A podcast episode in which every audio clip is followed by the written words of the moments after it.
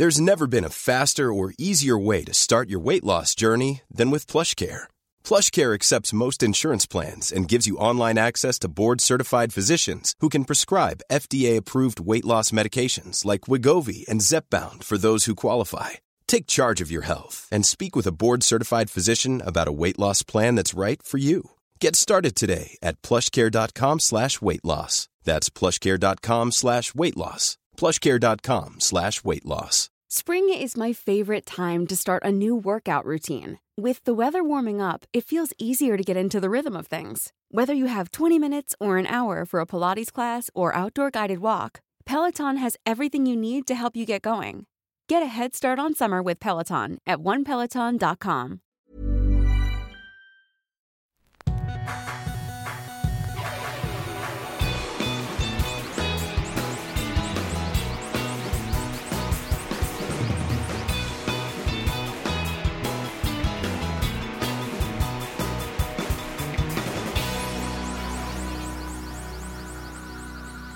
Bienvenidos a Dos Nombres Comunes, episodio especial, ¿se puede decir?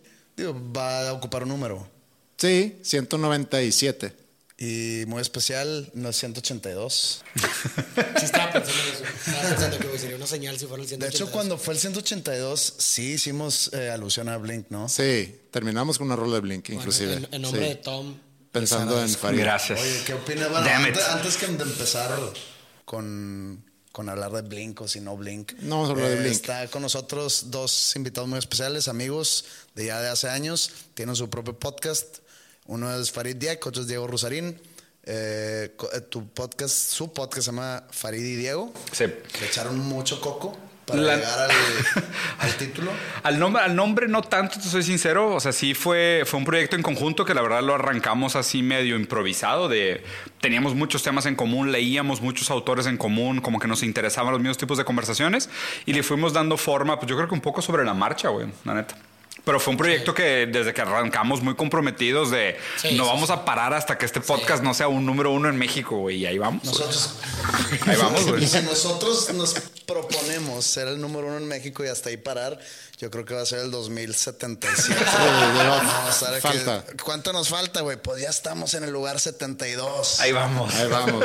Es Mount En el Everest. 182. Estamos, si eso es Mount Everest, estamos todavía apenas entrando a. Aterrizando en Pakistán. Exacto. Vamos, vamos a salir a Monterrey. Estar en el aeropuerto cheleando. Bueno, pero rara vez tenemos invitados y. Sí, es como el quinto episodio que tenemos. Sí, invitado. cuando lo hacemos se escoge bien y, y nos dio nos dieron muchas ganas de, de poder tener un episodio con ustedes. Aparte, como dice, bueno, Pepe tiene más relación con ustedes dos. Digo, tú y yo, Farid, nos hemos visto. Diego, tú y yo hemos hablado, pero, pero no hemos interactuado así en persona. Eh, pero pues sí, dos personas que, que pues respetamos mucho y que pensamos que estaría padrísimo poder hacer una conversación con ustedes. Temas, pues puede ser como en cada episodio de Dos Hombres Comunes, es muy variado, pero hay un tema que como que queríamos poner sobre la mesa, eh, que habla un poco sobre la post-pandemia o, lo que, o lo que va a suceder ahorita que conforme la gente se vaya vacunando, qué es lo que va a pasar. También conocer un poco cómo les ha afectado a ustedes en, en su, en su respectiva profesión. Creo que no tanto. A- a quien- el más afectado aquí en la mesa se me hace que eres tú, Pepe. Sí, sin duda. Pero bueno, ahorita podemos entrar a detalle. Este, yo creo que no va a existir ya un mundo post pandemia. Yo creo que ya se va a quedar así. No, no, no, no con todas las restricciones, sino como que el COVID no se va a ver en ningún lado. Ah, pues sí, como cualquier una, como una enfermedad. No sé, Pero, como la pero- tuberculosis. pero- pero hay. ¿Cuál fue la que tú tuviste? Tuberculosis. Tuberculosis. Eh, no sé si eso es que la gente sepa o era muy sordo. No, si no, ya la cagué. no, no, este. No, pero hay, hay, hay algunas infecciones o enfermedades de ese tipo que si te da una vez ya te la quitas para siempre. O sea, ya tienes el anticuerpo. Este, La resistencia. A ti no te puede volver a dar. ¿Qué? ¿Tuberculosis? Ajá. Tengo entendido que no. Ok. Pero Sí, pues no. el, el, el, el COVID. Digo, esa enfermedad ahorita ya es. En, o sea, Sí, está muy raro, Es ¿no? súper raro, alguien- ¿no? Pero sí. la mala suerte. Eh, O sea, era raro cuando a ti te dio. ¿Nos, Sí, puedes, súper. ¿nos Sí. puedes platicar tu experiencia? ¿Sabes dónde te contagiaste? Yo tengo la teoría, porque los, los tiempos coinciden, que fue una vez que fui a El Salvador, fui al a San Salvador a dar una charla, y dentro de mi experiencia ahí me llevaron a un lugar a hacer un servicio social. Y en ese lugar, pues era un lugar eh, tuberculoso, güey. O sea, Que todavía había focos. Pues segu- seguramente. Entonces, eh, los tiempos datan, o sea, sí, sí coinciden, pero aún así no es nada más por eso. O sea, de hecho, creo que Nuevo León es, es la ciudad. En Nuevo León, uno de cada dos personas tiene tuberculosis. El- ¿Tiene? El detalle es que no Uno la de cada, uno de cada Ah, qué? o sea, la tiene apagada. Ah, ok. 50% de las personas. Ah, ok, ok. ¿Cómo se llama esta enfermedad también muy común que es de se- sexualmente transmisible? Papiloma humano. No, papiloma. O sea, el papiloma se supone que también mitad de la población la tiene, nada más que la, la tienes dormida. Ah, O sea, sí, no- bueno, no- Bueno, lo que yo, lo, lo- lo que yo he leído es que si un hombre la tiene no hay bronca, sí. que no le pasa nada, pero si un hombre se la pega a una mujer, Se puede a- volver. a, a- a la mujer le puede dar hasta cáncer. Por ejemplo, yo a mí en mi, en mi caso, yo contagié a un chingo de gente, güey. O sea- sea, de hecho, a Roberto, a Roberto lo contagié. ¿De papiloma o de tuberculosis? No, Pues es que Farida, avísanos, güey. Te diste una vuelta en güey, bandido, güey. Sí, sí, freno de mano, güey. Tuberculosis también Me, es me da por gusto que seas tan abierto. no, no, es como- es como el COVID. Ah, ya. ¿El COVID es sexualmente transmisible? Pues yo creo Seguramente que sí, pues, ¿no? pues, es, eh, contacto cada- mucosa directa, cada- ¿no? Cada relación sexual Sí. empieza con unos besitos, ¿no? Y ahí vale madre. Sí, Ay, oye, qué, qué, qué, qué conservador saliste, Pepe. Oye, así empieza, siempre soy yo, yo soy old school. Un ¿eh? caballeroso. Pero hablábamos de la normalidad post-COVID. Si es que existe tal cosa, ¿no? Es que me parece que el concepto de normalidad también como que nos da un falso sentimiento de la historia hacia el pasado como si fueran fotografías. ¿Sabes? O sea, como Sí. que la idea de normalidad presupone la existencia de una serie de condiciones estáticas que describe el comportamiento de la humanidad. cambia, ¿no? Que Que no haya- nunca ha existido. Claro, que siempre ha sido cambiante. Que no haya evolución. Exacto, cuenta. entonces, o sea, me parece, me parece, o sea, y es normal del ser humano contar esas falacias narrativas hacia el pasado, de que volteas a ver hacia atrás y dices, güey, es que quiero regresar a ese momento histórico, como si fuera una foto. Sí. O sea, esa foto nunca fue una foto, o sea, siempre fue, aparte, paradójicamente, una serie de realidades en oposición, Sí. coexistiendo en una línea Sí, de tiempo como- que ni siquiera es una Digo, línea. yo creo güey. que cuando habla la gente de regresar a la normalidad, es regresar al mundo sin restricciones, Claro. donde puedas hacer lo que tú quieras, cuando quieras, a la hora que quisieras y sin máscara o con máscara. ver, o... 9- 9-11. O sea, hablemos del septiembre 11. Ok, septiembre 11 también fue un antes y después. En el sentido de cómo puedes entrar al aeropuerto, dónde te tienes que registrar, tipo, ¿sabes? O sea, muchas cosas cambiaron después pero del 11 de pero no septiembre. tanta restricción, hubo, hubo más, eh, ¿cómo se dice? Que se, se perseguía, que se perseguía mucho a los musulmanes. Ajá. Sí, pero los aeropuertos sí ha sido una pesadilla viajar después Ya de... aquí, aquí en Monterrey, ya lo- eh, yo viajé la semana pasada a la Ya Ciudad de. México. Ya, ya, ya me ya te hacen quitar los zapatos. Sí. Eso es nuevo. Ya hay arquito metal, Hay del de- arquito- detector de pero eso, metales. es- eso yo creo que es más, digamos, No, más pero, a- pero no- ya no están ágil. poniendo la cámara esta de levantar Sí, las sí, manos. sí. Y- Sí, o sea, yo creo que también va a haber muchas cosas que sí se van a quedar. Yo creo que, el, por ejemplo, el cubrebocas y cosas de que en ¿Sí? aeropuertos. En aeropuertos, O en aeropuertos, cosas sí. O sea, como era en Asia antes. Como, ajá, como nosotros veíamos antes en el aeropuerto, veníamos asiáticos con cubrebocas y decimos, güey, qué pedo. Pues bueno, ahora nosotros vamos a tener que usar también. Y eso yo creo que se va a quedar, güey. Eh, Aunque los, aunque los asiáticos lo hacen por otra razón. O sea, Sí. es porque si ellos se sienten mal, es por no contagiar a alguien más. Que es la Claro, intención del que- cubrebocas. Sí. O sea, el cubrebocas no te es eso. protege a los otros, protege a los otros de ti. Exacto. O sea, es la misma lógica para el COVID, se Sí, sí, supone. sí. Exacto, eso es lo que voy. O sea, es- yo creo que ese tipo de cosas sí se van a quedar, pero va a haber muchas otras que pues vamos a norm- como se nos van a olvidar si así lo quieres llamar, Sí. ¿no? O sea, por ejemplo, no sé, ahorita tenemos esta sed, digo, por, bajo la, con la prohibición hay muchas cosas que, que se vuelven Sí. mucho más deseables, por ejemplo, el contacto físico, si así lo quieres ver. Pero yo creo que cuando volvamos a poder tener sin restricciones este contacto físico, va a llegar un punto en donde lo vamos a normalizar y ya no lo vamos a ver como, ay, cabrón, sabes, de que lo valoro un chingo, tu abrazo. ¿sí Pero, pero yo tengo, hay una duda que, que le platiqué con, con otro amigo el, el fin de semana inclusive.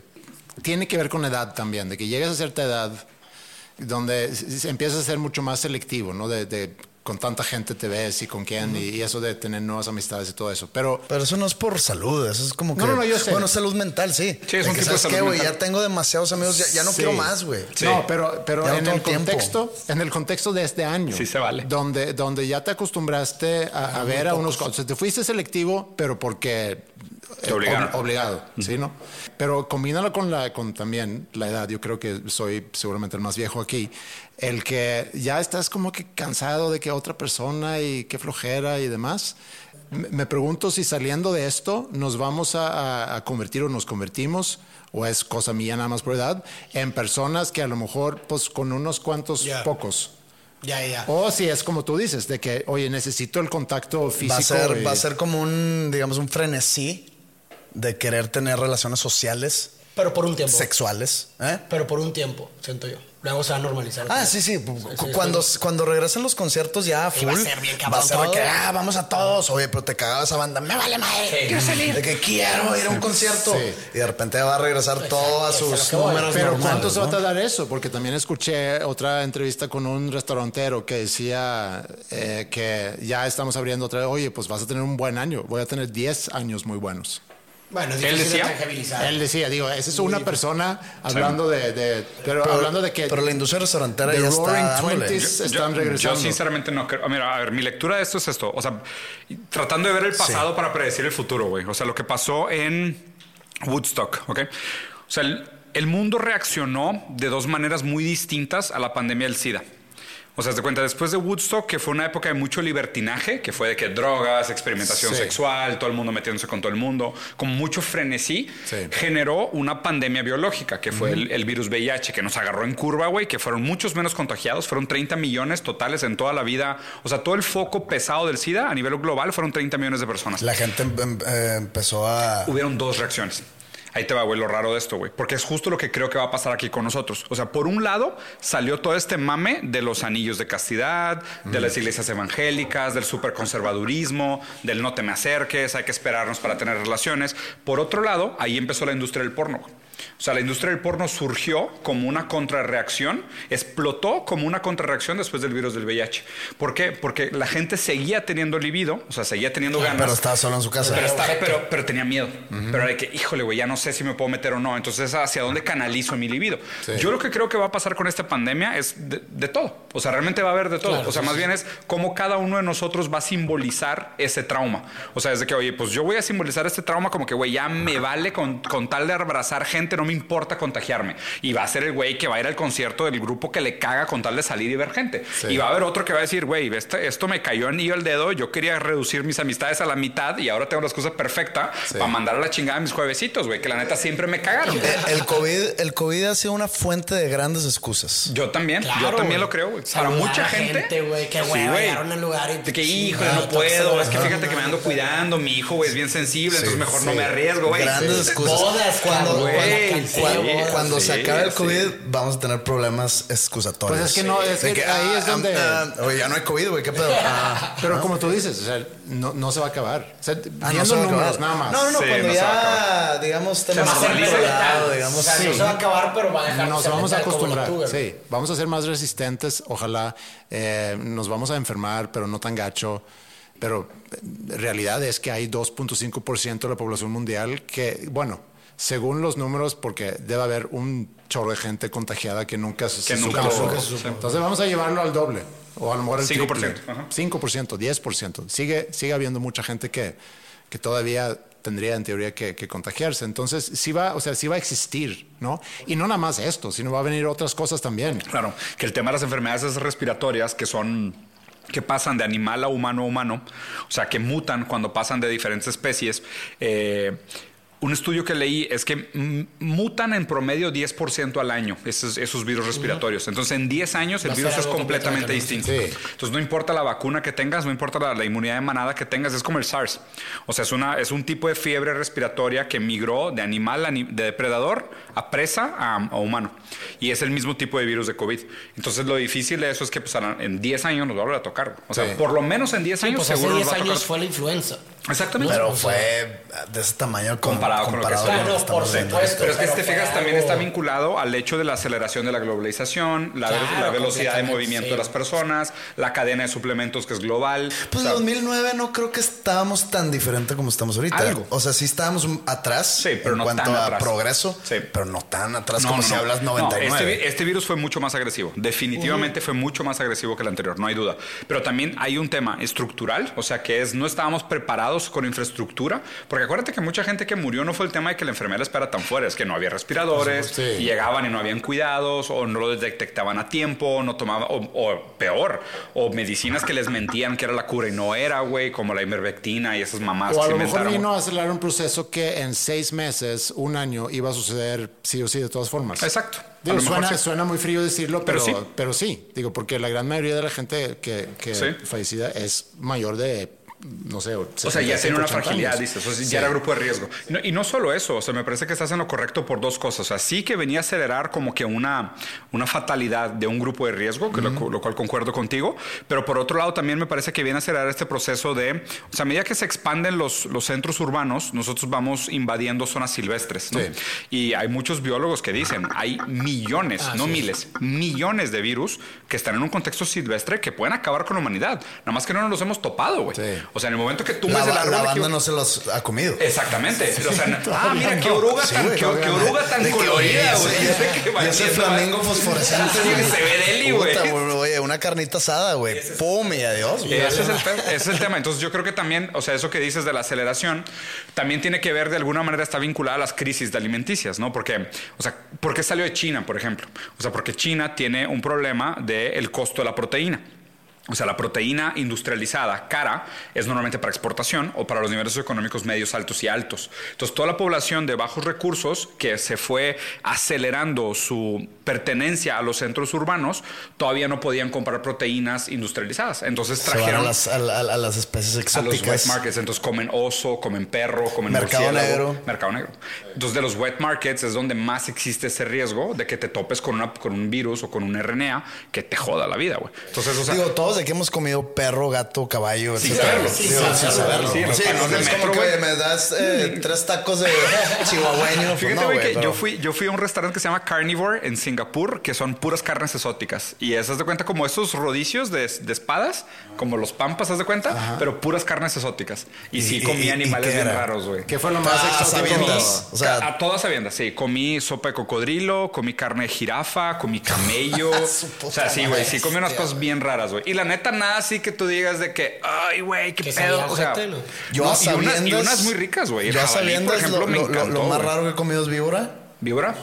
Y- Sí. y Sa- sabe, sabe a a pollo, güey. Sí, sabe a pollo. Y- Todo sabe pollo. Todo sabe pollo. Es que es ser humano como muy, desabrido, sí. Es, es- es lo más raro que. Ah, bueno, el canguro. Canguro en, Sydney, pero o sea, lo pedí porque dije, a ver, vamos Y la a ver. textura no está es, es, es bien dura. Es, Ah, es no, carne ¿El dura. canguro? Es no, carne dura. No, no, de víbora. Ah, o sea, No, ni es sabes que pollo. si, si no Sí. te dicen que es víbora ni, Ni te das cuenta. cuenta. El cocodrilo me pasó igual. Yo me estaba comiendo una sopa de cocodrilo y pensé que era sopa de pescado hasta que vi un hueso en forma de triángulo. Y yo, "Ay, qué chinga, qué, qué pescado tiene huesos triangulares, güey. Y ya pregunté, me dijo, no, es que viene pedazos de cola de, cola de, de cocodrilo. Pero es como dice que, Pepe, ah, si no sabes, por eso me gusta cómo se maneja en México, que es res. Claro. Sí, sí, sí. Es res. Digo, No, no me digas. Carnitas, No, pero no te dicen sí. de qué, güey. Claro. Sí, entonces, estoy seguro que hemos comido. pues a lo mejor. De Tacos de seguramente todo, hay algo que has comido que no sabías que era, seguramente. No, pero, pero regresando, sin duda es algo a, a lo cual nos tenemos que acostumbrar a vivir, ¿no? Y va a haber cambios, ya hay cambios. Por ejemplo, yo en, en, en mi caso, o sea, yo no me voy a trasladar jamás al otro lado de la ciudad para asistir a una junta. Ya. Claro, eso sí, Sí, o sea, eso sí. Zoom vino para quedarse. Sí, definitivamente. Entonces va a haber un impacto también y eh, me gustaría platicar un poco con ustedes de eso porque seguramente saben mucho de cómo va a impactar las diferentes industrias. Por ejemplo, el entretenimiento ya mencionamos, o sea, ya van a regresar los conciertos, creo que hay mucha necesidad El porque entretenimiento no creo que esté en peligro. O sea, tu entender no, no, no, no cambia nada. No, o sea, va en- eh, eventualmente va a volver a full o como lo conocíamos antes, tiene que. Pero yo creo que hay industrias que sí van a yo creo que madre. cine, sí, Como el por- retail. ¿eh? No, retail, pero retail estaba valiendo. No, Está- por, sí, por el e-commerce. Por, el Nomás valiendo vino a acelerar. Sí, Pero, vino a acelerarlo, sí, sí, sí. Sí, pero, pero, o sea, música que es muy difícil y se hicieron muchos intentos durante la pandemia de hacer streamings y demás y, y es, no algo que no puedes, pero Sí. cada No vez es más barato poner un entretenimiento en tu casa. El cine, por ejemplo. Sí, entonces cine, me pregunto, ¿qué va a pasar con cine? Y, y, y luego, digo, ya hemos visto que cine ha caído y aparte, adentro del, del- de Hollywood también ha cambiado mucho, que se depende Sí. de Avengers y todas esas películas. Eh, cine de arte como que ya no va al cine. Sí. Los, los streamings se están desarrollando también. y el, tienen el la tema de videojuegos. O sea, porque algo que pasó es que una de las categorías de entretenimiento que más creció durante la pandemia fue gaming. Fue la única categoría que pero creció es que doble esos, güeyes no dejan de crecer, güey. Sí, güey. Sí, es, es increíble. pero, pero en pandemia crecieron más rápido todavía. O sea, se aceleró el crecimiento de Digo, gaming en pandemia, lógicamente. O Sí, sea, claro. yo, yo, yo soy gamer así como digo, no, Casual. creo que Sí. no tanto como tú, yo creo que tú le pegas más y hemos tenido conversaciones sí, sobre sí. juegos. Pero yo soy gamer casual y pues si de repente no existiera el gaming, no hay pedo. Sí. Pero Candy Crush eh, cuenta como gamer. Sí. ¿Tú, eres, tú eres Candy Crusher. Sí. You crush it, man.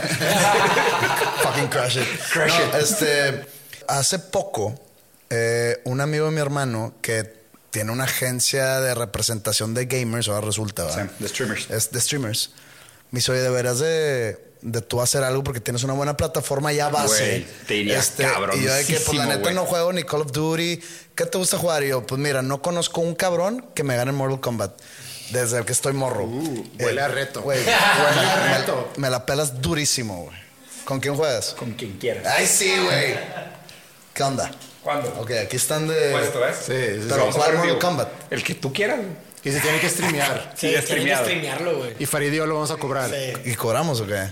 Bueno, y bueno, ya está. pero bueno, pero para seguir con el tema. Puestísimo bien, Para seguir con el tema. Yo digo, pues yo, yo todavía tengo que conocer a alguien que me gane en Mortal Kombat. Claro. Nada más juega online y ya. Pero tú también tienes ese, ese cinturón de campeonato que nadie te, ha- te ha ganado. O sea, En, en Street Fighter, perdido. en Street Fighter, no, Mortal Kombat. pero no, ahorita en la época digital eso es imposible. O sea, solo funciona eso si no te conectas online. Ah, si, no, te no, conect- no, no. si te conectas No, online, es que, ese ver, título yo- yo se me te acaba en cinco minutos. Yo, sí. yo, yo me estoy basando En tus compas y tus primos. en, en- no. ¿Cuál- ¿Te acuerdas de Magic Place? Sí, claro. Bueno, yo me iba a jugar en Magic Place. Estaba al lado de mi colegio. Sí. Yo estaba en el irlandés. Ok. El Magic Place me quedaba al ladito. Ahí ibas. Y a veces, antes del entrenamiento de fútbol, tenía, no sé, una hora. Y ya. Entonces me iba al Magic Place a jugar Mortal Kombat el 1 y el over 2. here. Y se, ve- se venía banda, no me Fila. ganaban, no me ganaban, no me ganaban. Me compro el Super Nintendo, el Mortal Kombat 1, el 2. Yo me quedo en el 2. Ok. ¿ok? Si ya sale el 3, ya salen pues, mucho, Sí. mucho petardo ahí. y lo retomé ahora en el Xbox One ¿Y qué te con el chido? Mortal Kombat, el, el, el XL y el 11. El 11. ¿hmm?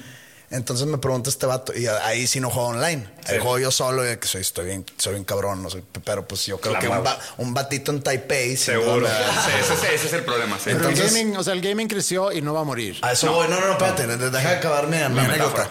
No, no, no era metáfora. Era lo, lo que me dice este güey de que, oye, deberías de hacer streaming. Y yo, ¿y eso qué? Pues mira, ¿cuántos followers tienes en Facebook? No, pues tanto, porque hay una plataforma en Facebook de Facebook gaming. Gaming, Entonces, de que, pues mira, más este anuncios, más no sé qué, eh, banners. Tú sacarías al mes mínimo 10 mil dólares. Y yo de que, ¿cómo, güey? Son Sí, buenos. yo no, nomás tengo que conectarme a jugar, jugar. Mortal Kombat. Sí, güey. dos ¿Cuándo- horas al día. ¿Cuándo te caigo y... Y me ayudas. no, no, no. Me dice, él, ¿cuándo te caigo? Te pongo todo nomás. Yo, yo sería tu manager en ese aspecto. Total, le di, le di largas, le di largas. Le dije, güey, no, ahora voy a ser el streamer de que la neta no quiero ser ese güey. Pues Vato Chicharito hizo eso, güey. Por eso, pero... Sí. Sí. Pues Chicharito tiene como su ideología de vida muy... muy- Sí. no, muy, no- muy no íbamos a hablar de Blink 182, pero Mark Hoppus hace eso también, ¿no? Streamea. Sí, streamear. Sí. Jugando. Sí. Pues ahorita, ahorita se volvió bastante Bueno, común, ¿eh? yo dije, ah, Pues no, es que, güey, yo sí, ya no quiero ser, no, quisiera ser ese vato que streamea. Pero mira, ahí te, va, ahí te va el tema. ¿Juegas? Juego leve. Sí. O sea, es lo mismo. La única diferencia es que le vas a picar un botón Exacto, antes. güey. Y tienes la posibilidad de ganar dinero. Pero, pero tengo que entretener No, cabrones. no, no es cierto. o sea, tengo que estar aquí. Miren cómo les gano todos. tengo que estar diciendo. na- nada que ver, güey. La gran mayoría de los güeyes que juegan son estoicos jugando, güey. O sea, se cuenta Sí, que. están en su pedo es- concentrados. La gente que es competitiva, para empezar, es de que no habla, mal parpadea, güey. Nada más está enfocada en ganar, güey. Y la gente está realmente viendo cómo juega. Pero hay streamers que son entertainers, que lo que están haciendo es tirar entre. O sea, se cuenta que entre una pelea y otra, lee los comentarios y es de que, ah, sí, güey, sí, me acuerdo, güey. Bueno, saludos, ok, ya. Y juegas la otra. Pero O sea, me dice, este güey también me dice que los juegos más populares son los Call of Duty. Ah, bueno, pero eso es ya los- si te quieres meter al tren del mame de, ah, está de moda Free Fire, voy a jugar Free Fire. Pero eso sí ya no es tanto, eso ya es el entertainer, no es el specialist. O sea, yo creo que hay diferentes perfiles para diferentes cosas. El, el mundo del streaming, la neta, es que vino a cambiar muchas cosas, güey. Porque inclusive yo creo que el papel del streamer viene a cambiar el formato de, tú tienes un canal. ¿Ok? Y ese canal es live, tú lo prendes cuando lo quieras prender y si un día quieres practicar una rola, igual puedes usar el mismo stream y lo único que estás haciendo es que la cámara te está grabando, güey, pegarle la guitarra porque se te antojó, güey, agarrar, güey, no sé, Pero pues a Head, decir racita de que, eh, Juega. ponte a jugar, cabrón. No, los ignoras y ya, güey. Es como que pues, Ah, lo no, sí, pero entonces, no, sociales, no, no, los ignoro, pero se salen y de repente, pues. Listo. Y nomás prendo el Mortal Uno, Kombat uno, y- uno de y, 8 pues, millones. No, aparte, güey, creo que ahí puedes también te recibes donaciones, Sí. también, digo, conociendo la de las canciones y la madre, te pueden donar un chingo de lana y les tocas una ro- por una rola, güey. Pues bueno, no quiero ser- no quiero ser ese mercenario sí, tampoco, Sí, saco, güey. saco. Yo, te entiendo, yo te Este- entiendo perfecto. No tienes por qué hacerlo si no lo quieres hacer. Pero en el momento que te interese, yo creo que sí hay algo interesante. o sea, porque porque la neta, el mundo, o sea, se me hace interesante el engagement del streamer con el viewer. Eso es lo que se me hace padre que antes no existía, güey. O sea, y eso, y además creo que se, se aceleró en la pandemia. O sea, en la pandemia me parece que el vínculo que crearon los consumidores de contenido con los creadores de contenido se hizo más íntimo que nunca, güey. O sea, porque ya eran tus, eran tus figuras de referencia. O sea, todo el tema de las estrategias de ejercicio, las dietas, de oye, actívate en tu casa, güey. O sea, mucha gente fue de que apareció en el mapa porque, pues, de plano me enamoré de este creador de Yo, contenido. yo, yo, yo fui de Sí. esos, güey. Te caí- O sea, ¿fuiste pues, es que hubo un momento donde no podía salir. Claro, güey. Y pues tengo que hacer algo al respecto. Entonces me compré un TRX y a chingarle, Ah, güey. Mira, qué chido. Pero bueno, regresando al streaming, sí, es, una, Sí. es un negocio, es una industria Sí. en crecimiento perpetuo. Y, y fíjate que se me hace que, por ejemplo, decías que los conciertos iban a volver. A mí, por ejemplo, se me hace interesante el tema del fútbol, güey. O sea, el tema del soccer. Porque ve lo que pasó con lo de la Superliga. Porque para mí, lo de la Superliga fue el hecho de que el. Pero ¿cuál el- lo, lo que intentó hacer el del Real Madrid? Sí, porque la Superliga para mí es consecuencia de que el deporte cada vez es menos rentable. Ah, Sobre sí, todo es menos rentable para los equipos chicos. ¿Sabes? O sea, Sí. no hace sentido tener un equipo que no vende playeras, no gana campeonatos y no llena estadios, güey. Claro. Y, y obviamente el problema es de que, igual que pasa con la economía, un equipo es muy bueno, se va a ver incrementalmente mejor Claro. porque tiene más dinero, tiene más poder adquisitivo, atrae más fans, compra mejores jugadores, los entrena mejor, tiene mejor preparador físico. O sea, se vuelve una, se vuelve una ventaja y una desventaja estructural. Pero el problema, ¿sabes cuál es? Que el deporte se cuenta como estaba estructurado. Es muy distinto tú tener 40 equipos a los cuales les puedes ir y hay una serie de diferentes permutaciones entre rivalidades y lo que tú quieras para que los últimos juegos sean acumulativamente más excitantes. Porque llevas toda la jornada esperando para ver el clásico, güey. Versus, oye, nada más son 10 equipos. Te va a tocar tres clásicos en dos meses. güey. Sí, perdería el valor, claro. ¿Sabes? O sea, se- Pero- hay muchas cosas que cambian, güey. Pero es que si la Superliga se hubiera hecho, eso Sí. que dices, cada semana va a haber un clásico. Ese es el pedo. Va, va a perder valor. Exactamente, es exactamente mi punto. Sí, y, y, perdón, y es también el, el- el que ve el fútbol por la belleza del deporte. Claro. O sea, que el que se pueda entretener, yo no soy uno de ellos, a mí me gusta mucho el fútbol, pero sentarme a ver, no Sí. sé, Cruz Azul contra... y- Chivas, sí, güey, Sí, cares, como sí. que para qué. Juárez. Eh, güey, no me hagan cagar la Liga MX. No, no, digo, pudiera No, no, decir... este podcast no se hace Sí, cagar la Liga MX. ¿Tú verías Puebla Juárez? Yo he visto Puebla Juárez. Varias Y veces. te diviertes. O sea, dices. El mismo juego, ya mi Pero sabes que no es nada más por el amor al fútbol, sino es por tu amor, extraño amor a la Liga MX. Sí, eso, eso Sí. es, es- es una relación No, tóxica. chido. para ti. Es una relación chido. tóxica. Es como mi relación con Wizard. Siempre hemos hablado de esa relación. Este, una relación tóxica Pero- con la Liga MX. pero- porque digo yo de que pinche liga capitalista 100% le vale más el deporte. Es económico todo el tiempo. Lana, güey. lana, lana. Lana, No, lana, pero lana, lana. hablando de lana, Repechaje, ¿por pero repechaje, güey? Estás, estás como que condonando la güey. mediocridad. Sí, güey. no, pero hay más juegos de liguilla, entre comillas, entonces más lana. Claro, güey. Sí, total. te enti- te Pero entiendo. hablando de lana, ¿no? Y, yo sé que es un tema que también platican ustedes, ¿no? Diego y Farid, el, el- el capitalismo, el sistema y todo eso. Y creo que ahorita viene, vienen muchas cosas que pone a cuestionar mucho de cómo estamos estructurados y cómo funcionamos. Y obviamente que va a haber un efecto dominó. Hablando de cine, por ejemplo, que yo creo que, inclusive yo lo decía antes, y no que yo decía como un profeta, porque no, no tengo nada de eso, pero pero decía antes de que, oye, con el desarrollo tecnológico de que puedes poner algo en tu casa muy decente para ver películas, servicios de streaming que cada vez hay más Sí, y son mejores y tienen inclusive Y se están películas peleando por el content. Sí, que Sí. salen en cine y, y- y en, en streaming al mismo día, ¿no? Entonces, entiendo los que les gusta mucho ir al cine, pero la comodidad que vivimos, entre comillas, ¿no? Este año de poder estar en mi casa, hago mis palomitas, pongo pausa, voy al baño. Claro. Es una industria que, que para mí está destinada a la Y muerte. no hay, y no hay cabrones alrededor Sí. hablando. Sí. O de que adelante celular, la señora en el Sí. Facebook. Sí, o de que el, el, el vato. Oliendo a nachos, güey.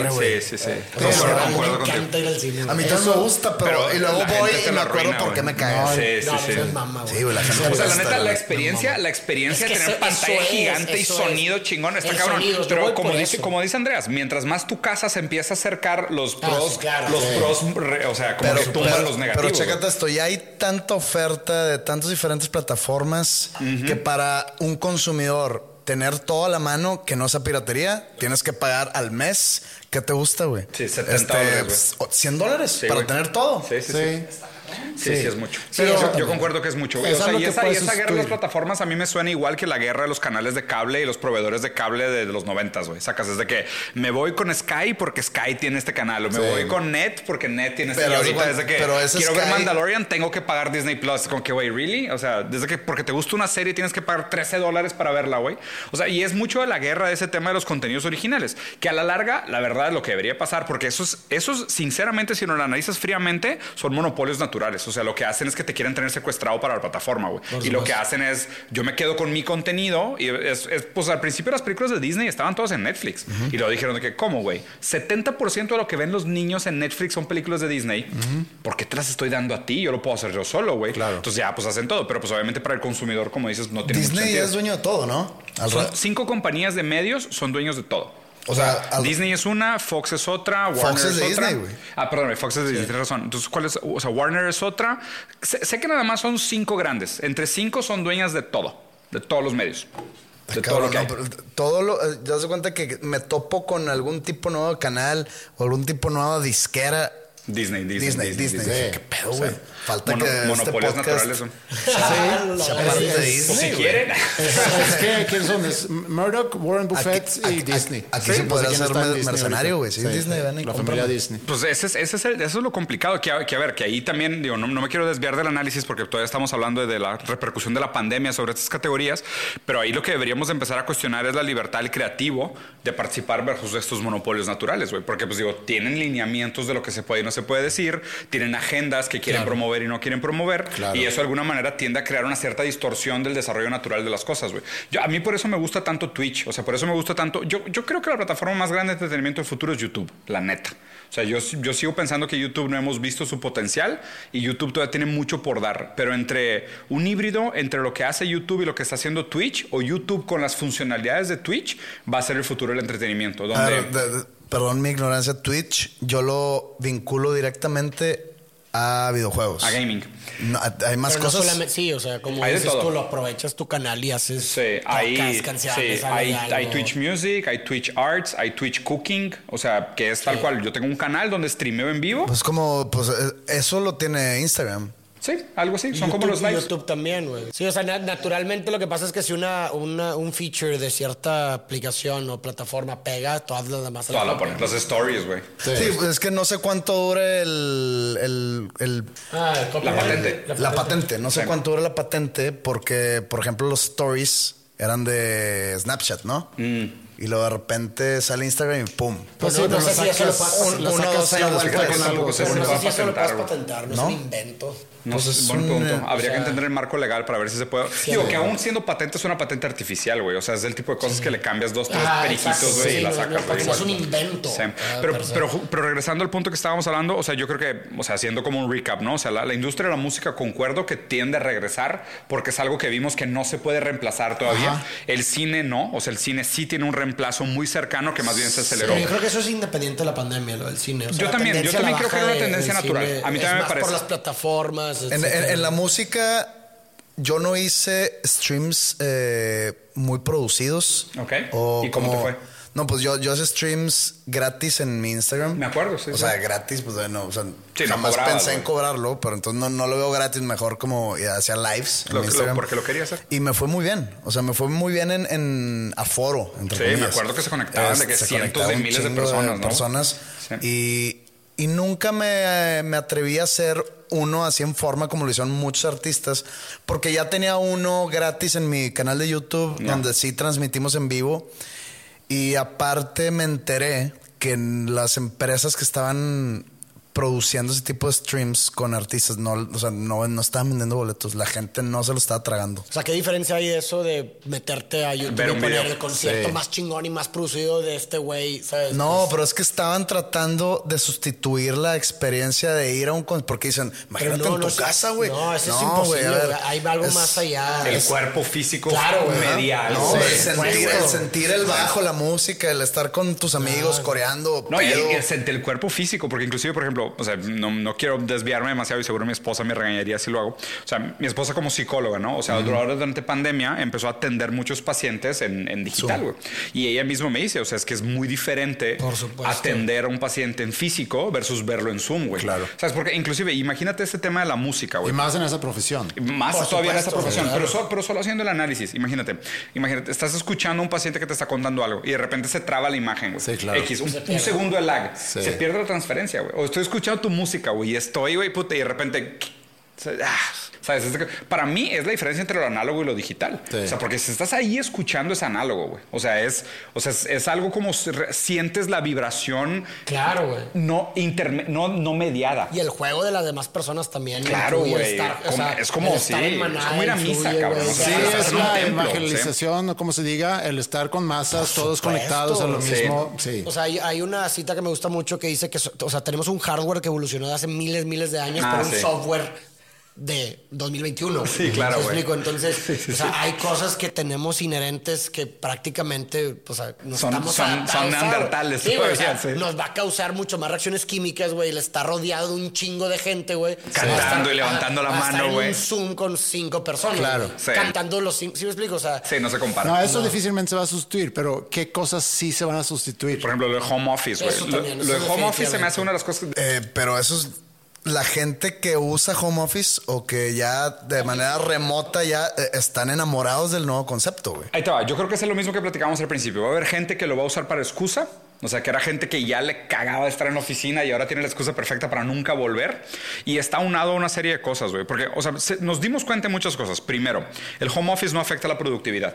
Fue lo primero que se rompió un gran paradigma de la gente. Decía, no, güey, la productividad va a ir por los suelos, no podemos operar así, es imposible. Güey, mismo pedo. O sea, haces las juntas por Zoom. Hasta, hasta más Sí, trabajamos. güey, hasta más, güey. Ves que Sí. dejas a la gente Güey, trabajar. está mucho mejor. más chingón las juntas por Zoom. ¿Por qué? Porque ya no Son tengo más que ir a la, cortas. a la Ciudad de México. Sí, Sí, güey. te, te- te quitas el, hey, ¿qué pedo? ¿Cómo te fue el fin? Sí, güey, que Porque vamos a no, comer eh. después o que no, hombre, no mames. No, acá es de que, sí. sobres, ya estamos, sobres. Sí, a- sí, punto. cuelgas y sí, güey, exacto. Entonces, o sea, primero, el primer mito que se rompió es el mito de la productividad. Segundo mito que se rompió es el de la cultura, o sea, el de la cultura corporativa, que mucha gente decía, no, es que mi, mi cultura corporativa. ¿Cuál cultura corporativa? Pinches oficinas horribles, güey. Todos los cubículos iguales, gente calentando pescado en microondas. O sea, es, es bullshit, saca. O sea, no existía tal cosa como una cultura corporativa aspiracional. Es mentira, güey. De hecho, me parece al revés. Se gastaba mucho dinero en la decoración de las oficinas, que era un gasto innecesario, que hacía la operación todavía más cara y no hacía sentido, güey. Entonces la gente regresó a los lugares. Yo creo que como por lo menos un 30% no vuelve a la oficina de la Sí, gente que se fue. Por lo menos un Y está 30% siendo no vuelve. Y no, y no va a viajar, lo cual también va a tener un impacto directo a todas las La industria turística, Sí. la hotelería, la hospedaje, la de Sí. hostage, pero, pero no solo eso. Ese 30% que se queda en casa cambia toda la dinámica urbana, güey. Porque ahí te va. Las casas se habían, se habían vuelto cada vez más pequeñas. Porque la, la migración de los hogares era cada vez menos cosas las haces en tu casa y cada vez más cosas las haces en espacios compartidos, que se llama el tercer lugar. ¿no? El primer lugar es la casa, segundo lugar es la oficina y el tercer lugar son los espacios públicos. Sí. Entonces las casas se iban haciendo exponencialmente más chicas. Oye, ya no tienes sala, pero tienes un cine, un centro comercial cerca de tu casa. Oye, ya no tienes jardín, pero tienes un parque. Sí. O, o vives en un condominio que tiene un parque para niños. Ya no tienes escritorio, pero en tu oficina tienen un lugar chido que puedes descansar y puedes pasar todo el día allá. Lo raro de la pandemia es que de madrazo revirtió toda esa tendencia. Y fue, no, güey, ahora, güey, quédate en tu casa todo el día. Vato, mi casa es un depa de 30 metros cuadrados, güey. Tengo tres roomies, güey. Sí. Es de que violencia familiar, Claro, putazos, güey, divorcios. ¿Por qué? Porque durante mucho tiempo migramos a casas más pequeñas con lugares paralelos públicos Sí. y de repente la pandemia fue vuelte nu, regrésate a tu casa y tu casa está a la chingada, güey. O sea, no puedes estar ahí 24 horas al día. Entonces ahí es donde yo creo que eso probablemente es una de las tendencias que más va a requerir rediseño tanto de los espacios públicos como de los espacios privados post pandemia. Esa es, esa es mi interpretación. Sí, no lo había pensado, sí, pero sí está muy interesante. Porque se hablaba mucho de que no, ahorita estamos todos iguales, porque todos estamos en esas casas, pero nunca estamos todos iguales. No, no, no. Es como la crítica que salió también cuando... Estamos todos en el mismo barco. Sí, es cierto, güey. Unos están en, En una, un en, una puerta de una madera flotante, los otros están en un yate en medio Sí, billón de dólares. Como, Sí. la, como celebridades que se salieron quejando de que me siento encarcelado en mi mansión con alberca, con jardín. Sí, güey. Claro, en el sí. helipuerto, güey. Eh, cada experiencia es muy propia, güey. Sí, claro. O sea, ¿qué tal si esa celebridad se siente Sí. prisionero de su mansión en Bel Air, güey? Sí, güey, igual Nunca sí. sabes. Válido. No, pues seguramente sí, güey. Sí, O sea, seguramente sí. lo Y, compartió, sí. y- y no, y no por defender lo indefendible, nada más. Pues digo, yo vivo en un depa de tamaño normal, ni muy grande ni muy chico. Ahí me la pasé. A mí me da risa el término encierro porque es que estábamos encerrados. ¿Quién estuvo realmente encerrado? Sí, claro. Así full, full, full. Nadie. A lo mejor una semana.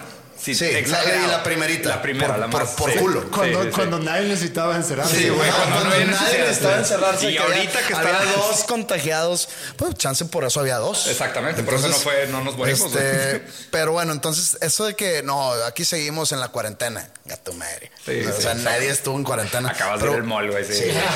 este, pero pues yo me la, yo, yo vivo solo, no tengo familia, no tengo hijos.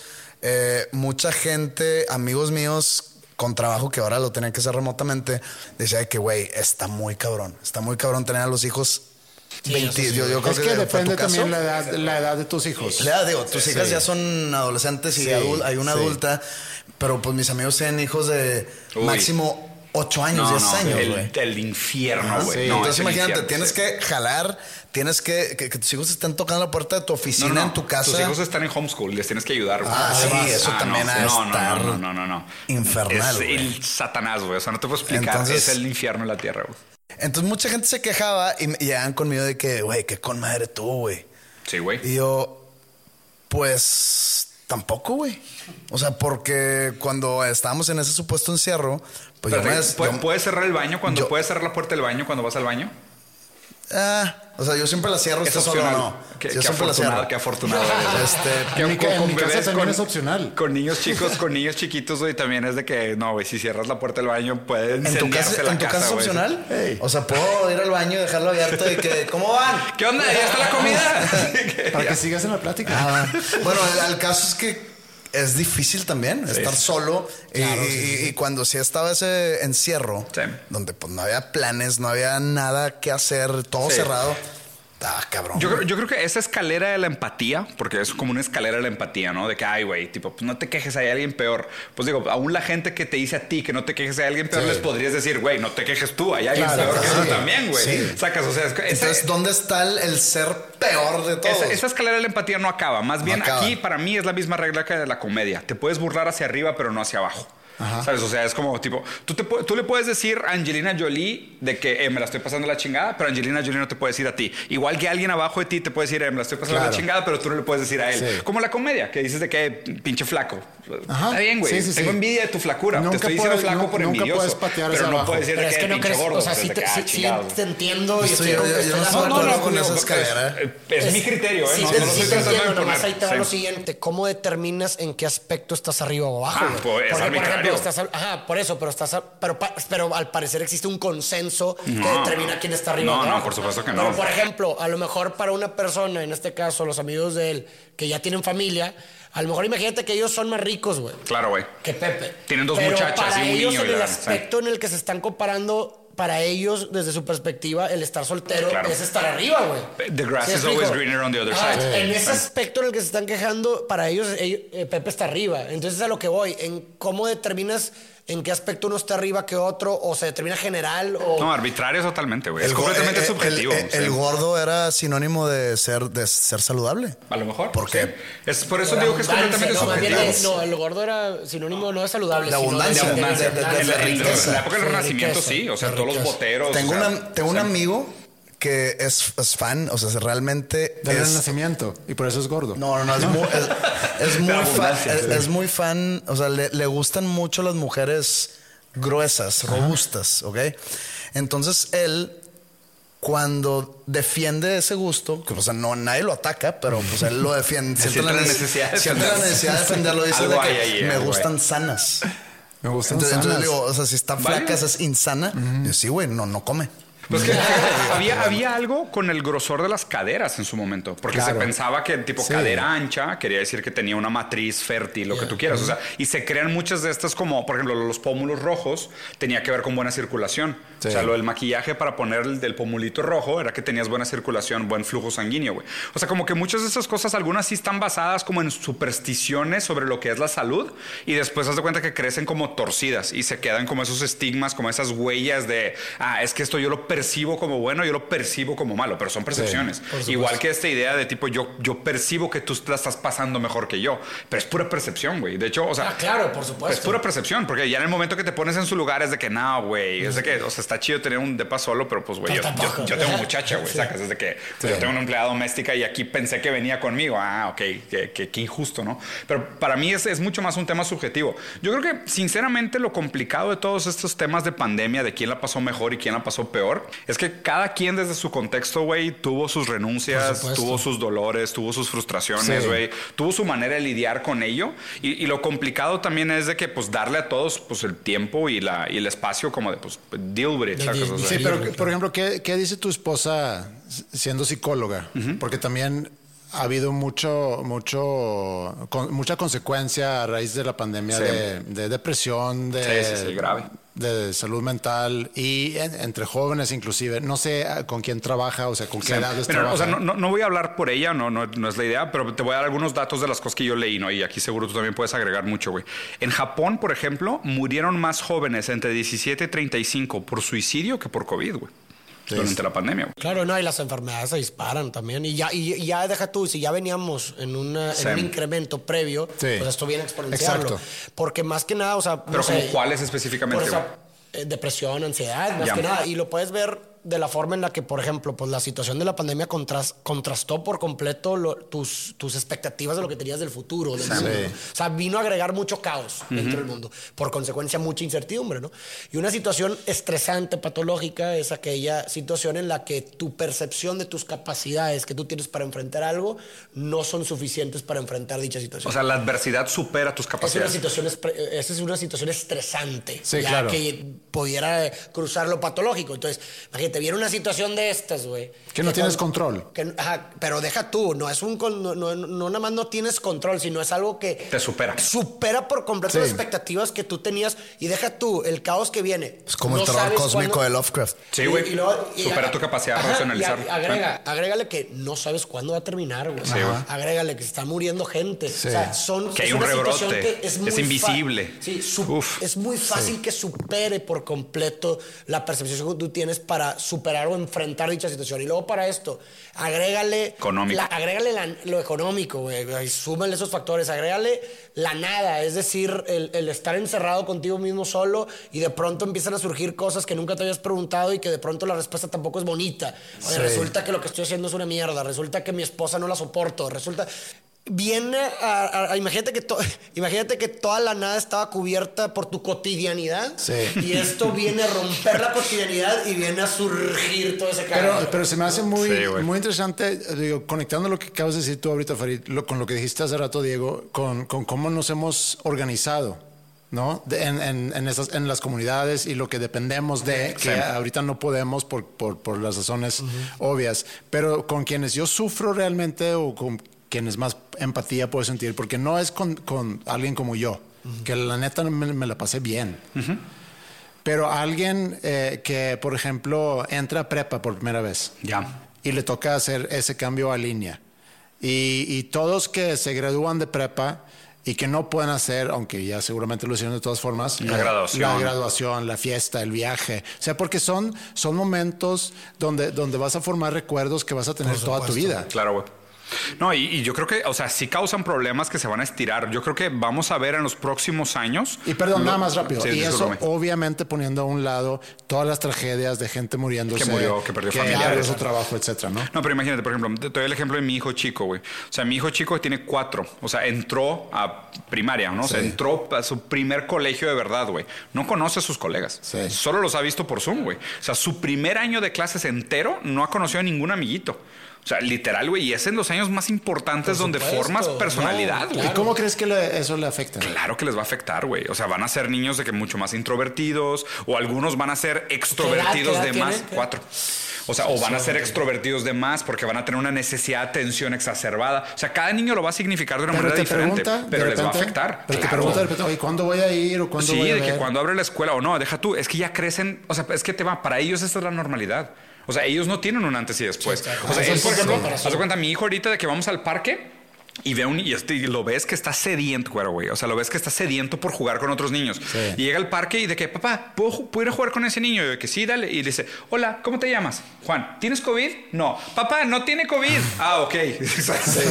Sacas así Sí, que para él es algo normal. Sí, güey. Y, de que, ah, chido, no tienes COVID. De que, yay, ¿sabes? De que no nos vamos a matar. Es de que, Qué triste, Qué, horrible vivir sí. así, güey. O sea, que, o sea, qué mal tener eso en tu cabeza, ¿no? Inclusive pensar de que, oye, ya nos dejan entrar a las tiendas, ya se fue el COVID. Y de que no, hijito, todavía no. Y es terrible tener que explicarles que, que existe esta cosa invisible que los pueden matar y tienen tres años de edad, por lo cual no pueden ir a la escuela y no pueden abrazar a sus abuelos, güey. Sí. Es como que, what? O sea, pinche mundo raro, güey.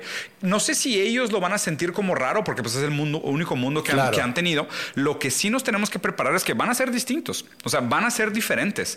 Y me preocupa más porque donde, donde se dan muchos de estos atritos generacionales es cuando se, se dan estas rupturas, ¿no? De yo crecí pensando que esto era lo normal y de repente viene una otra normalidad que conforma en consecuencia a otras personas con otras características y este choque es lo que hace que se creen esas fricciones. Estos niños van a ser diferentes.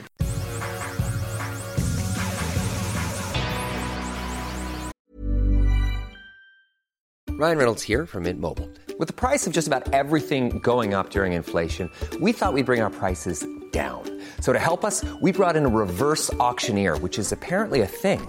Mint Mobile unlimited premium wireless. Ready to get 30, 30, bit to get 30, bit to get 20, 20, 20, bit to get 20, 20, bit to get 15, 15, 15, 15 just 15 bucks a month. So, Give it a try at mintmobile.com slash switch.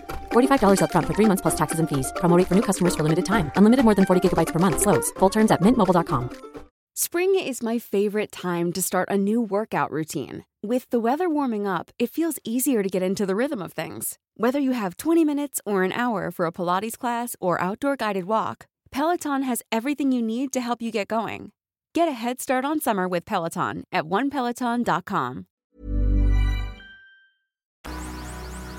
Tú dices, eh, hablas del futuro de esta nueva generación. Sí. Al- a Andreas ahorita al principio de- del programa mencionó los Roaring Twenties. Ah, sí. Y yo ahorita me acuerdo, me- me- se me vino a la mente la época de los baby boomers. Ah, ¿ok? sí. Roaring Twenties, eh, post Great Depression. No, eh, ya es llega- pre, es pre Great Bueno, Depression. po- po- post Primera Guerra Mundial. Sí, perdón. Depression fue los 30, ¿no? Este, Sí, post 29. Primera Guerra Mundial, eh, en Estados Unidos había mucha. la influencia española. había mucha abundancia, Pandemia, digamos. años. había, Sí, había mucha lana, güey. Entonces, ¿qué hacía la banda?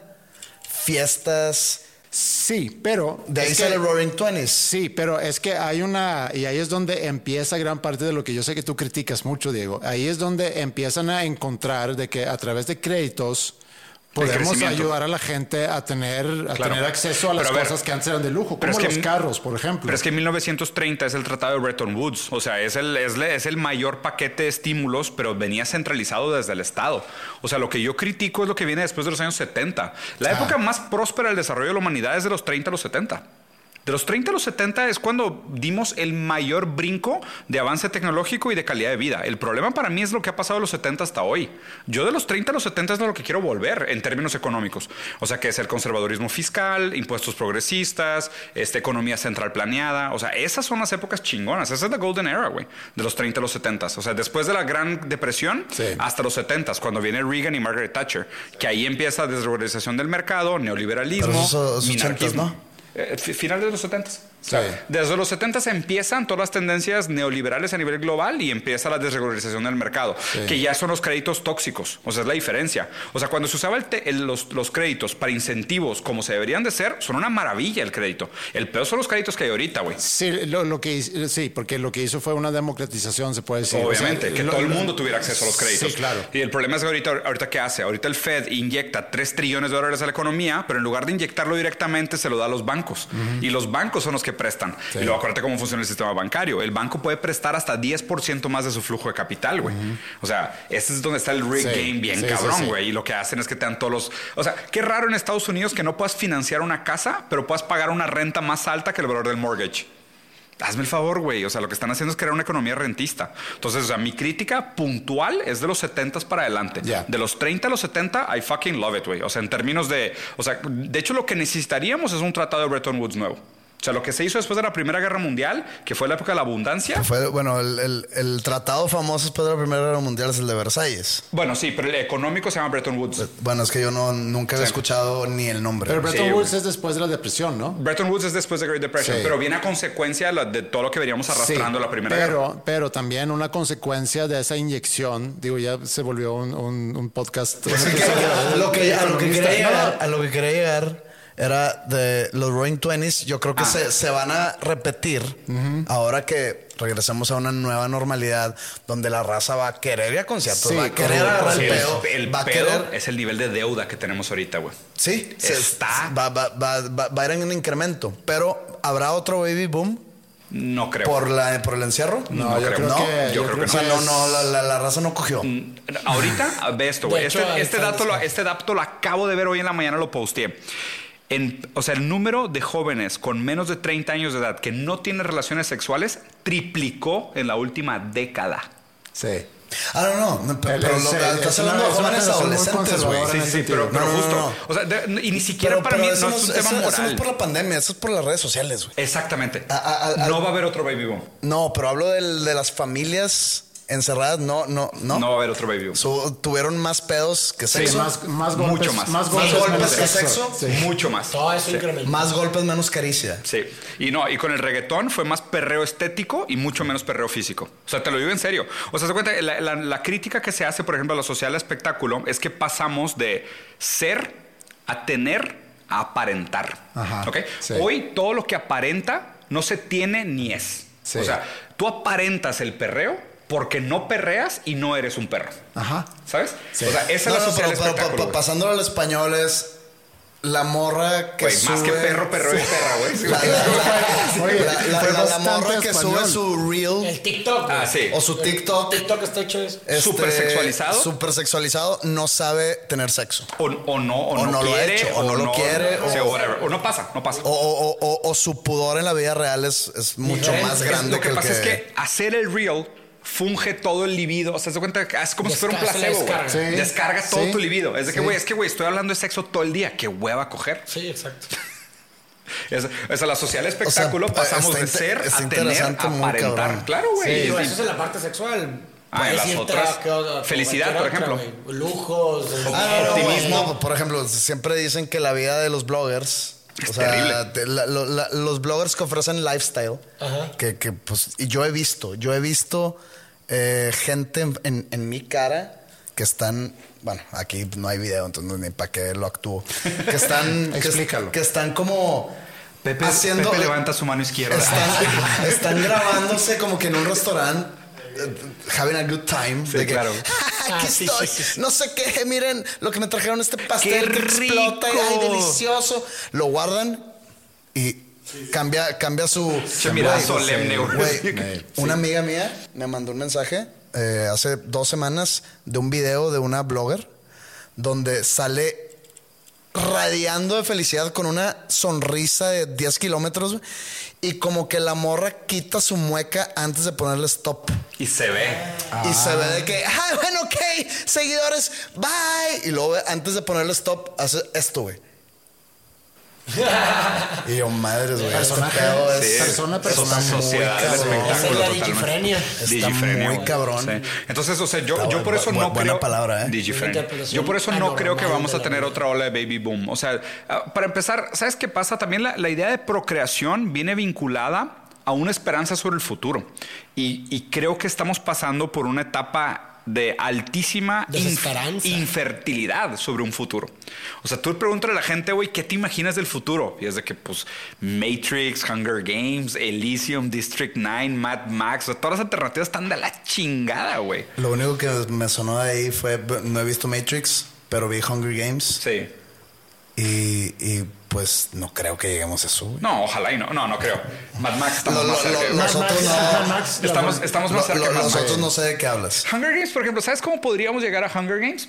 Haz cuenta, de la rifa del avión, se hace una buena idea el tema de las rifas y empezamos a hacer rifas para carreras, donaciones de órganos y luego decidimos presidentes con rifas y la rifa se vuelve como el mecanismo más democrático porque pues en ese pedo no hay corrupción, es una pinche tómbola, güey, y se empieza a resolver todo con pinches rifas, güey. Y llegamos a Hunger Games en Pero no dos pasó siglos. la rifa del avión, güey. Bueno, güey, ah, bueno, simbólicamente, pues. Simbólicamente. Sacas, o sea, sí, sacas, o sea, nomás por joder. Pero, o sea, si- siempre para esas historias distópicas hay un eje que distorsiona el futuro y haz de cuenta que nos lleva a esa, a esa versión del futuro.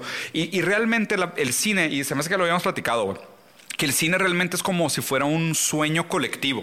Es la manera como soñamos como sociedad. O sea, el- un buen cineasta lo que logra es capturar la frustración, la esencia de una época y decir, híjole, güey, es que yo sé que les da miedo a ustedes. A ustedes les da miedo, por ejemplo, ¿por qué dejamos de, de hacer películas de vampiros y ahora hacemos películas de zombies, güey? O sea, porque pues, la idea del vampiro era el burgués, Por ¿sabes? culpa de Twilight. Aristócrata, güey. bueno, eh, no tanto, porque Robert Rodríguez era mucho antes, güey. Pero pues el, el vampiro era el burgués aristo- aristócrata que vivía en un gran castillo y se comía a los, a los pueblerinos. Y ahora el pánico es, güey, los pobres nos van a comer, güey. O sea, los pobres se van a levantar y nos van a venir a comer. Y esta idea de los muertos en vida, que de hecho lo analiza Derrida, es esta noción de la gente que está viva, pero realmente no tiene injerencia sobre la vida. Entonces son como zombies. O sea, es de que Sí, sí, sí. "Uh, voy a trabajar, uh, Excel, ¿sabes? O sea, es de que- Suena muy gacho, pero los useless eaters, ¿hace cuánto? es los useless eaters, exacto, es el argumento repugnante que le llaman. Entonces, o sea, está todo ese contexto, pero lo que iba con, con esto es que no hay para mí una posibilidad real de tener otro baby boom porque no hay esperanza por el futuro. O sea, más bien lo que pasó en ese momento Pero tú, histórico tú era de que, ¿tú güey, crees que hace un cambio? en- en- ganamos en la el- guerra, ganamos la pinche guerra, nos la pelaron, o sea, we win, es de que let's fucking Pero, multiply. Pero que- ¿crees que exista esa, ese factor dentro de la toma de decisiones de personas comunes y corrientes? De que no, ¿sabes qué? No veo claro. Ahí te va. No hay que coger. pero- Pero más- es que, más simple perdón, todavía, Pero pero también, es que también en, en los 20, o sea, los otros 20, también hubo mucho más libertad, más Menos o sea, pudor. Sí. Menos, sí. O sea, hubo una revolución, la misma revolución sexual, se También. puede decir, de lo que tú hablas de, de los 60, 70, se vivió también en los 20 20s. y luego hubo como que una, un regreso a lo Que es conservador. normal, ¿eh? O sea, se cuenta que lo- es como si respirara Sí, el sistema sí. moral. O sea, es de que hay demasiado libertinaje. Sí. Ahorita, Hay está, una- hay- ahorita estamos súper Sí, apretados. Yo, yo también creo. Pero, pero hay otro factor, por ejemplo, el tema de la multiplicación, o sea, el del tener hijos o no tener hijos. Algo que cambió mucho también nuestra capacidad de planear a futuro es el- el- la estructura del gig economy, o sea, de la economía esta, ¿cómo se llama? Tipo Uber. Uber. Sí, the Uberization of economy, ¿no? ¿Por qué? Porque tú antes, te das cuenta, para empezar, si tenías un título profesional, prácticamente ya, güey, tenías trabajo de por vida, güey. O sea, es de que eres contador, felicidades, Ah, sí, güey. claro. Te vas a retirar como Sí. contador, güey, ya chingaste, nada más que Si quieras. es que no te trabajar. suicidas en, A en los 10 50, años. sí, exacto. Pero, pero jale tienes. Jale vas a tener garantizado. Ahorita es de que sales con tu título y es de que. Madres. Cric, cric. ¿Sabes? Es de Sí. que pélatela, güey. Y entonces, ¿qué pasa? Cuando tú no tienes un sueldo fijo y una carrera planeada, no puedes pedir préstamos, güey. No puedes financiar una casa, güey. Sí. Entonces no puedes planear una familia. O sea, mucha gente ahorita dice, güey, ¿cómo voy a tener un hijo, güey? Si trabajo de freelance como diseño. Sí. O sea, mañana se pasa otra cosa como la pandemia y me quedo Le sin estás trabajo. dando demasiado crédito a la gente, güey. Güey, La gente no, planea pero- tanto. hablando- que- No, pero estoy hablando de patrones, Pe- Pepe. O sea, estoy seguro que hay mucha gente que realmente no lo planea, le vale y se embaraza No, en no, una no, dicen de sí. que ya veremos, ya cruzaremos ese puente No cuando creo, lleguemos pero- las O sea, estadísticas es- lo dicen. Por O sea- eso, pero yo creo que es multifactorial. O sea, sí puede para mucha gente influir esa parte, como también, por ejemplo, la- para mucha gente influye como, ay, ya para qué vas a traer gente al mundo si ya estamos Sí, sobrepoblados?" claro. Como Sí. también influye la profesionalización de la mujer. La mujer deja, ya tiene un rol más activo en la economía. Eso Claro. también hace que, pues, definitivamente Que sea doble menos- ingreso. menos Sí, sí, sí. hijos, etcétera. Yo, yo, o sea, que es multifactorial. Yo concuerdo. Pero tú estás hablando de, de clase media. Sí, yo estoy hablando de la clase media. Sí, porque otra situación es, oye, necesito tener muchos hijos porque Para necesito trabajar. para trabajar. Sí, claro. Bueno, pero a- a- an- antes se veía así la tendencia del hijo como una inversión, por eso se tenían mucho más hijos. Era mano de obra. Ahorita se ve como Claro. un gasto. Ay. Eso, eso es otra cosa, es lo que tú dices. Por ejemplo, ve la es lo que tú dificult- estás diciendo, que ahora se ve como Exacto. Ve la dificultad que está teniendo China de haber pasado de la política de un hijo por familia y ahora quieren que sean tres y la gente ya no quiere, güey. O sea, ahorita están teniendo pedos porque, porque la gente ya lo ve como un gasto, güey. Es como que, cabrón, ve lo cara que es la vida. Sí. O sea, ve lo caro que es tener un hijo. ¿Quieres que tenga tres? Pero a ver, el, el uno era una restricción. Exacto. El tres es una obligación. No, es, es lo que están promoviendo. Sí. Para que sea una obligación tener tres. Pues no te pueden obligar. O ser, o, o ser Pero el. ah, ok. Pero están haciendo incentivos. Por eso, entonces se- sería como restricción también. Sí, O sea, ya es máximo cuatro tres. no. Cuatro no, entendí. Pero ahora lo que están promoviendo es que tengas familias de tres hijos. O sea, que tengas una tres, Mira, tres hijos por familia. Se les va a acabar el espacio a esos güeyes. Pero es que necesitan mano de obra, necesitan costo, necesitan, necesitan eh, fuerza productiva y necesitan base consumidora, güey. O sea, el problema- acuérdate que el tema de la piramidal es bien difícil y eso es otro análisis bien complejo, güey. Pero hacer el análisis de lo que hizo el One Child Policy en China y lo que están tratando de hacer con el Three Child Policy es un gran análisis, güey. Porque sí es un tema muy complejo. Pero para mí refleja más como este, esta preocupación de los tiempos y la propia incertidumbre del mercado económico actual. De que el hijo ya no se ve como una mano de obra, se ve como un gasto. güey. Sí. O sea, y eso cambia totalmente la dinámica familiar. Sí, no, y cambia también, digo, hab- hablabas, eh, Farid, hace tiempo sobre la falta de esperanza, la falta de expectativas, en muchos sentidos. Yo digo, tenemos pandemia es, es una cosa, pero también la economía, el- lo que tú dices, Diego, de que Sí. antes te graduabas y tenías, porque los Carrera. ciclos eran mucho más largos, Sí. las empresas duraban más, etcétera. Entonces, y menos competencia. Ahorita cualquier Eh, un compites pod- contra un tiene un título y un podcast. Entonces, Sí. pero también agrégale a eso, pues, un crisis climático también. Por supuesto. Escasez.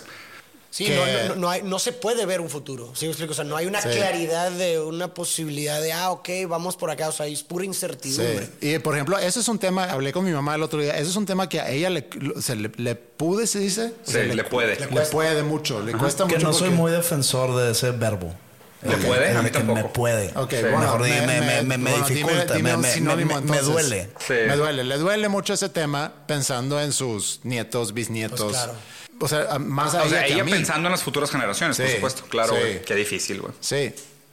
Y te digo, a lo mejor con eso podemos ir cerrando el episodio, con Sí. esa nota en alto, no sé cómo, cómo se Sí, sí. Pues nota- la, la neta es nota muy baja. O sea, cerramos bien oscuro el episodio. De Que bueno, no hay futuro, no hay alternativa. güey. El, el, el somos, una canción de. Sex Pistols, güey. Somos una canción de Sex Pistols, Somos una canción de Sex y- Y, Pistols. drop the mic. Sí, y se corta. No, pero qué, qué padre puede ser este episodio con ustedes. Cuando escuchan este episodio, regresense a la semana pasada y escuchen el episodio de Farid Diek que, digo Farid Diek, Farid Diego, que hicimos Pepe y yo con, con ellos. Eh, hablamos sobre, pues hablamos mucho de música, hablamos de Nirvana, hablamos, analizamos una canción, Smells Like Teen Spirit. Eh, y pues sí, muy padre ese episodio. Muchas gracias por habernos invitado y muchas gracias por venir y aceptar la, la invitación a este episodio. Hicieron la dinámica del podcast o del- de este episodio este, muy interesante. Sí. Muy Gracias. diferente a como estamos acostumbrados. Y pues espero no sea la última vez. Ojalá, güey. La neta sí. Está muy chido hacer Igualmente colaboraciones. del otro lado. Sí. Todo cool. Luego a ver si, analizamos otras canciones, güey. Sí. la verdad es que eso de, eso de analizar sí está, sí está bien Está divertido. divertido. Y a Farid y a Diego los escuchan en todas las plataformas, Spotify, Acast. También, obviamente, pueden ver en YouTube, porque también ellos hacen, como muchos otros, Videos. videos. Entonces ustedes que son fieles eh, espectadores de Andreas y, y Pepe y los quieren ver en video, pues el capítulo pasado grabamos Ah, en video y los Sí, pueden ver. Los dos en video. Los- sí, güey. los Seguramente ver. habrá por ahí alguien que nunca ha visto a alguno de ustedes. en Seguro, persona. mínimo la foto, el thumbnail, sí. Sí, la foto, pero nunca así como. Cómo se expresa cuando habla. todo el Se tiempo así mueven, como va a ser robot. un- Se mueven. Ser un wow. se mueve, güey. Ser un momento catártico para muchos, güey. Estaría Vamos. cabrón de que, ah, como Pepe es el de pelo negro. Ah, ¿cómo, güey? cabrón. Ah, la Ah, el, madre, el qué güero es el sueco, güey. güey. No, no seas tan güero. Siempre he dicho que, no seas tan güero. No. Bueno, pues muchas gracias por invitarnos, güey. Estuvo muy chingón. Sí, Muchas muy gracias. padre. Y bueno, para los que escuchan, nos escuchamos a lo mejor en la próxima semana. A lo mejor. Gracias. Tal vez. Y La mejor adiós. respuesta. Tal vez. Para que se moleste Andreas. Sí. muchas gracias, dudes.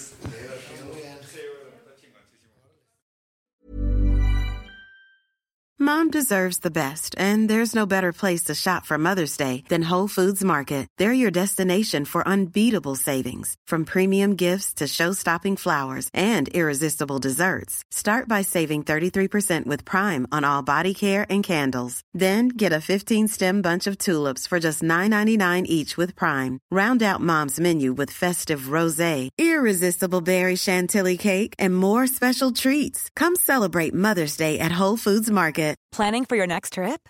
Elevate your travel style with Quince. Quince has all the jet setting essentials you'll want for your next getaway, like European linen, premium luggage options, buttery soft Italian leather bags, and so much more. And is all priced at 50 to 80% less than similar brands. Plus, Quince only works with factories that use safe and ethical manufacturing practices. Pack your bags with high-quality essentials you'll be wearing for vacations to come with Quince. Go to quince.com slash pack for free shipping and 365-day returns.